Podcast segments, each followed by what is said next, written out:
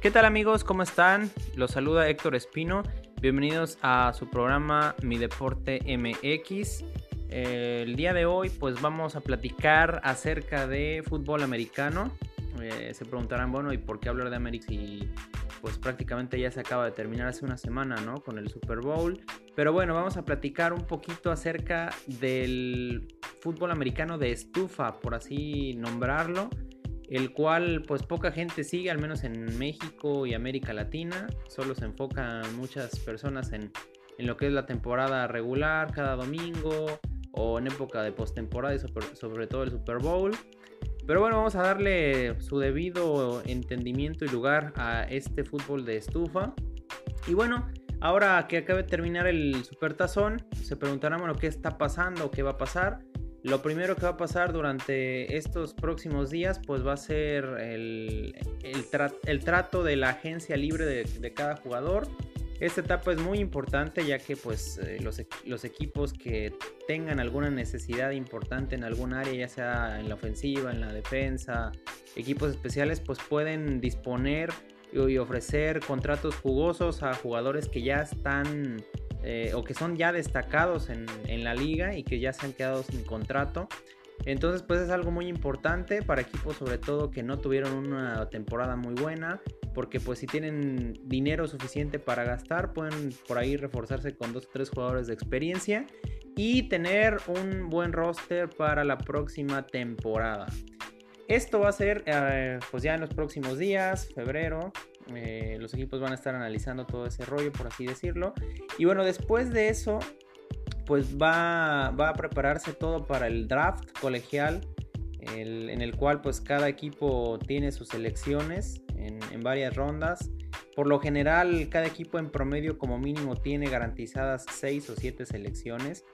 Eh, obviamente va a haber equipos que tengan más selecciones o menos selecciones en función de los tratos que, hicieron previamente o que pueden hacer todavía ese día entre los mismos equipos para, negociar, subir en el ranking y, poder escoger primero a un jugador que ellos piensan que es bueno o, o en los años anteriores a lo mejor en alguna negociación eh, de 20 jugadores también incluyeron una negociación de, cambio de selección colegial o, ceder alguna selección colegial. Este draft, bueno, vital también, sobre todo para equipos que quieren renovarse y para los equipos especialmente que, no les fue nada bien, que tuvieron récord perdedor, porque pues bueno, aquí lo, bueno del draft, eh, por si no lo sabían, es que los equipos tienen su lugar reservado y privilegiado en función de qué tan bien o qué tan mal les fue la temporada pasada. Es decir, el equipo que, fue el peor de la liga tiene derecho a escoger primero en cada ronda de, selección. Esto obviamente pues es, es, en teoría en general, ¿no? Y pasa la mayor parte del tiempo, pero como lo mencionamos hace un minuto aproximadamente, pues también existen cambios, ¿no? Porque a lo mejor ese equipo negoció con un equipo muy ganador eh, una ronda de, selección de años previos y a lo mejor tal vez se sorprenderán que a veces un equipo que le fue muy bien pues lo escoge en los primeros lugares, ¿no? Pero es más que nada por, por temas políticos y de negociación previa, no tanto porque se hayan ganado el derecho a elegir primero. Aquí pues va a ser muy importante porque pues eh, escoges a lo mejor de los, de los jugadores colegiales de la universidad. Eh, pueden escoger a un buen coreback. Generalmente los corebacks son los más deseados y los que escogen en la primera ronda o en la segunda más tardar porque pues es la posición más importante entre comillas eh, a la cual hacen referencia los equipos según ellos pues si tienes un buen coreback pues creo que ya tienes más del, del 50% del éxito garantizado, ¿no? Al menos eso es lo que la mayoría dice. Eh, también escogen muchos jugadores de línea, sobre todo línea ofensiva y defensiva. Y por ahí, en ocasiones surge por ahí un corredor bueno, el cual pues también es codiciado y tomado en las primeras rondas. Esto va a ser eh, ya en primavera, por ahí del mes de abril. Y bueno, después de eso, pues ya eh, por el mes de junio empiezan a reportarse a prácticas los equipos, los jugadores, a firmar contratos, los, jugadores sobre todo que fueron elegidos en el draft.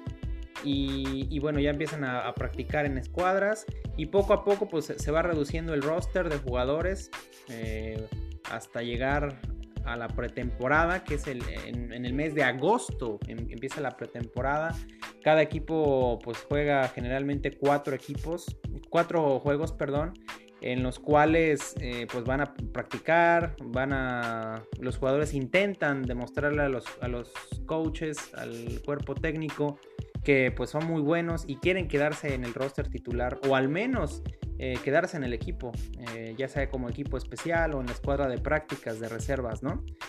Y ya, pues finalmente en el mes de, de septiembre, la primera semana de septiembre, pues se da el kickoff inicial de la temporada regular, en el cual, pues eh, este año va, va, a debutar los Patriotas, van a abrir la temporada. Todavía no se sabe el rival contra el cual vayan a abrir, pero van a ser locales. Generalmente siempre es un jueves el juego. Entonces, jueves por la noche en, el campo de los Patriotas estaremos viendo la nueva temporada de NFL 2019. Y bueno amigos, pues ha sido todo por el programa de hoy. Ya hemos explicado qué es lo que va a pasar en el fútbol americano, NFL de estufa durante estos próximos meses. Eh, un poco tristes porque pues no vamos a tener actividad los domingos de juego, pero bueno, eh, gracias a Dios pues tenemos otro tipo de deportes, tenemos fútbol, soccer, tenis, eh, golf, eh, básquetbol, de, todo, entonces no hay que ponernos tan tan tristes amigos. Finalmente pues los invito a que nos sigan en nuestras redes sociales www.mideportemx.com, la página oficial de internet, síguenos en Twitter como arroba h-espino en Facebook como Charla Deportiva, dos puntos, comentarios sin rodeos.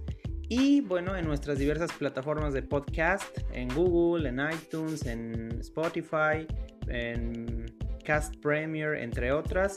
Y bueno, cualquier cosa, pues déjenos sus dudas, comentarios, inquietudes y sugerencias a través de las mismas redes sociales.